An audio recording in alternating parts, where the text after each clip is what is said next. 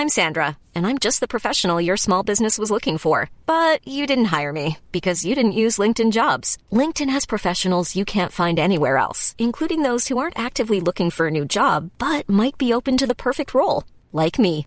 In a given month, over 70% of LinkedIn users don't visit other leading job sites. So if you're not looking on LinkedIn, you'll miss out on great candidates like Sandra. Start hiring professionals like a professional. Post your free job on linkedin.com/people today. Por que é tão difícil cristãos mudarem a mentalidade sobre o que é igreja? Comentário de Mari Persona.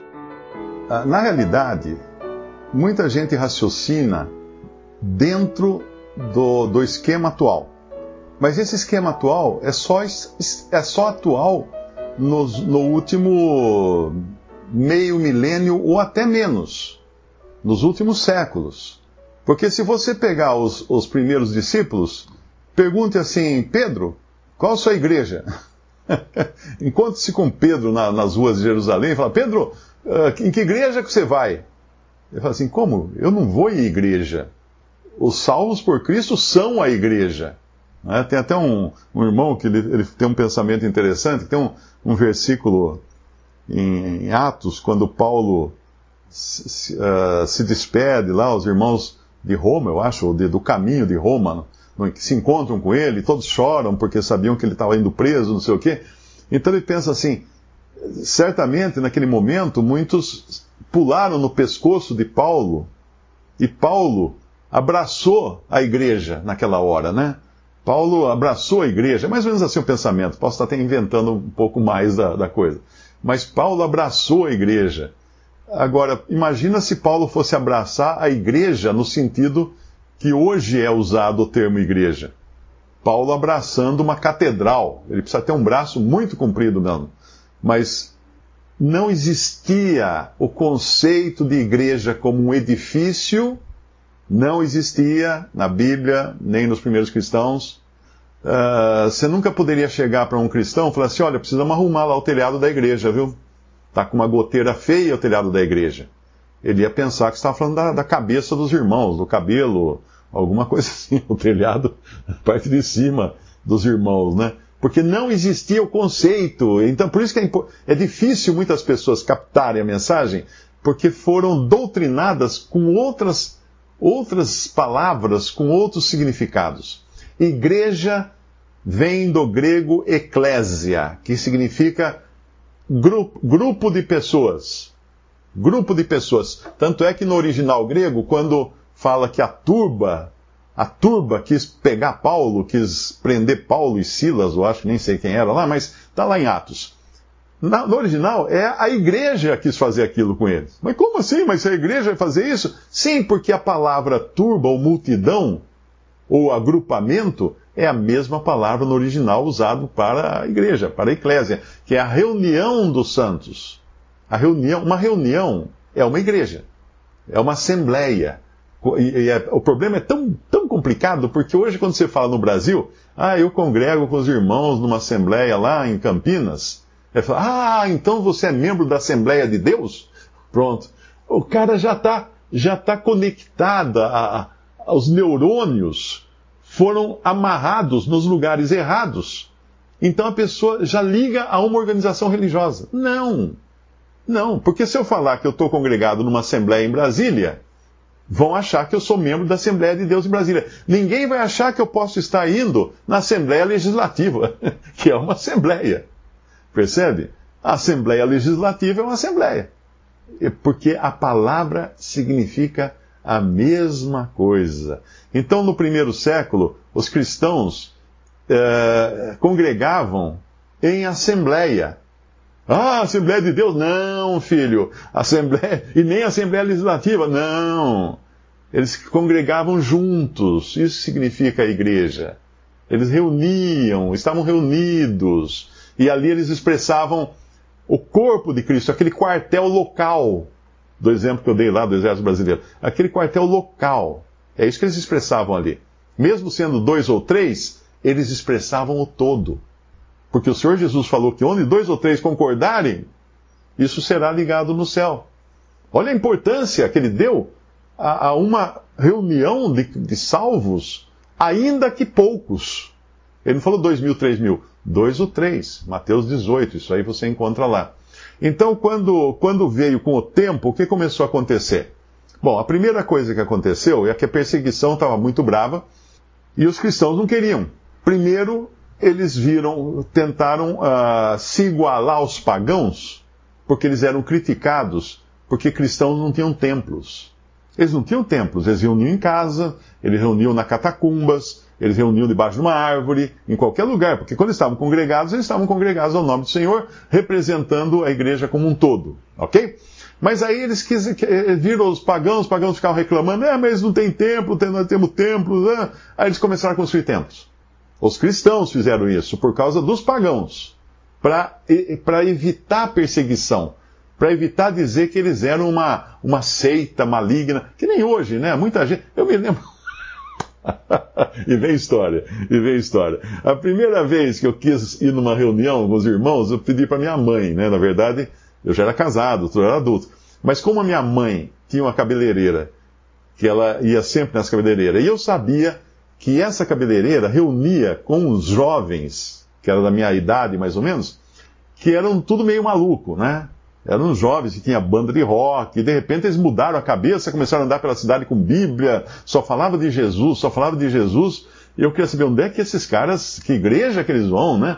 Aí eu pedi para minha mãe, mãe, liga lá para Inês, né? Pergunta se eu posso ir. Pergunta onde é essa reunião e se eu posso ir. Nessa época eu estava congregando uh, numa pequena congregação batista. E estava vendo, já enxergando um monte de coisa que não, não era de acordo com a Bíblia.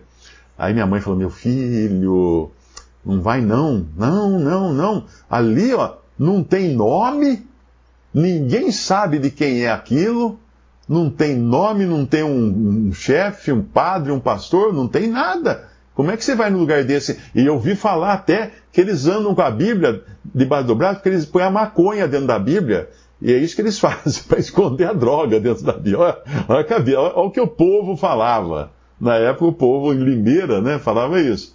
Aí eu tanto insisti com a minha mãe que ela falou, ligou para Inês, ó, oh, Inês, ele pode ir na reunião, né? Ela falou, claro, claro que pode, é tal lugar, endereço é tal. Tinha um salãozinho, né, que os irmãos reuniam no salãozinho, subiu uma escada assim lá em cima, um salãozinho bem, bem simplesinho, com uns bancos duro, duro demais. E aí eu fui, a primeira reunião foi uma decepção, porque eu fiquei procurando, cadê o pastor? Quem, quem que é o pastor aqui? Não, não tinha o pastor, faltou o pastor. Que, que, que falta de vergonha, o pastor falta e não põe ninguém no lugar dele, né? Aí eu olhei em volta, muitos daqueles, daqueles rapazes ali eu conhecia, eram amigos meus, porque alguns eram músicos, tiveram banda, profissionais de música, né? E eu olhando em volta, cadê a banda? Cadê a bateria? Cadê as guitarras? Não tinha nada. Eu falei, esse negócio aqui tá meio estranho. Quando é que eles vão abrir a Bíblia e tirar maconha, né? Já fiquei, já fiquei preocupado com isso. Mas aí um irmão pegou, vamos cantar o hino tal. Aí abriram um inário que era mimeografado em, em, em álcool. Lembra aquele mimeografado a letra azul, né, grampeado assim? Bem, bem primitiva a coisa. Aí cantaram o hino, mas cantaram mal desafinado, que era uma coisa. Cada, cada um é, era os os paralelos do ritmo nunca, nunca se encontravam. Eles podiam chamar de paralelos do ritmo. Acabou, acabou o cântico, aquele silêncio que você escutava o pernilongo voar. Ninguém falava nada. Será que já foi só isso? Aí um outro irmão falou: vamos, vamos orar. Aí levantou, fez uma oração, sentou. silêncio. Aí um, vamos cantar o hino. Cantamos outra vez para o sofrimento dos meus ouvidos. Outro silêncio. Aí o irmão abriu a Bíblia e falou: Vamos ler a passagem e tal. Leu uma passagem, explicou a passagem e tal. Fechou a Bíblia. Aí um outro abriu a Bíblia, complementou aquilo que ele estava falando, trouxe mais, uma, mais um assunto, mais um aspecto e tal. mais um hino, mais uma oração, então acabou. Eu olhei e falei: Que que é isso, gente? Que pobreza! Porque eu tinha ido em igrejas grandes, com orquestra, com corais magníficos, né? com tanta pregadores eloquentes, aquela coisa toda, luzes, som, música. E de repente eu estou ali, uma meia dúzia de gato pingado, o que, que é isso? Voltei para casa, fiquei meditando. Eles me deram uns, uns livretinhos, folhetinhos, não tinha muita literatura em português na época. E eu fiquei lendo, falei, mas o que, que é isso? O que, que é? Aí eu fui dormir, eu, eu fui orar à noite, falei, Senhor, o que, que eles estão fazendo ali? Não tem nada. o que, que eles vão fazer ali? Não tem nada. Aí o Senhor falou no meu coração, o sentimento que eu tive é que é como se ele dissesse, eles estão ali por causa de mim. Só. Só. Esse só me faz lembrar uma vez uma irmã de Florianópolis, ela tinha acabado de se converter, e tinha uma outra amiga dela também que tinha se convertido, e, e aí elas convidaram um irmão, que é o Bob Toney, que costumava vir ao Brasil pregar evangelho, para Bolívia, para outros países de língua espanhola, né? ele é americano. Convidaram se ele podia ir na casa de uma delas, lá que elas moravam numa casa ou alguma coisa assim, uma república, eu acho. E para falar, falar mais o que era esse evangelho, né? Falar mais o que era Cristo e tudo.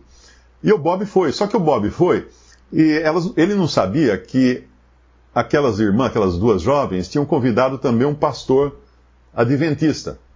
Então o Bob chegou lá com toda a sua camisa toda amassada, sua calça velha, seu sapato todo todo puído, né, todo usado. Chega lá, tem um pastor adventista de terninho, bonitinho, arrumadinho, a esposa perfumada, arrumadinha, toda toda chique. E ele ficou meio assim, e agora, né? O que eu vou fazer aqui?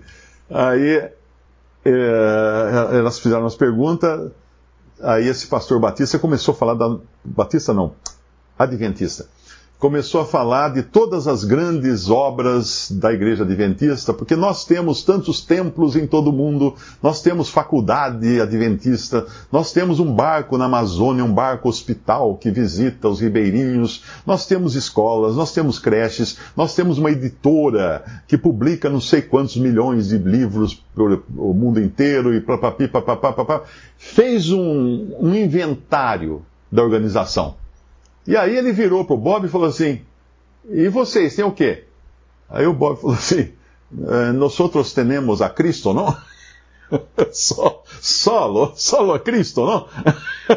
a Mike conta que naquela hora fez assim, ó, blum, desmontou, ela desmontou, porque ali estava um que uh, defendendo a única coisa que ele tinha a defender, que era Cristo. Não tinha faculdade, universidade, hospital, escola, templo, não tinha nada. Cristo, é só isso que importa. É só isso que importa.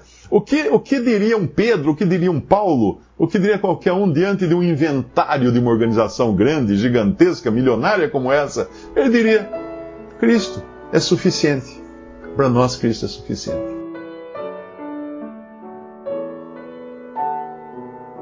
Visite respondi.com.br. Visite também 3minutos.net.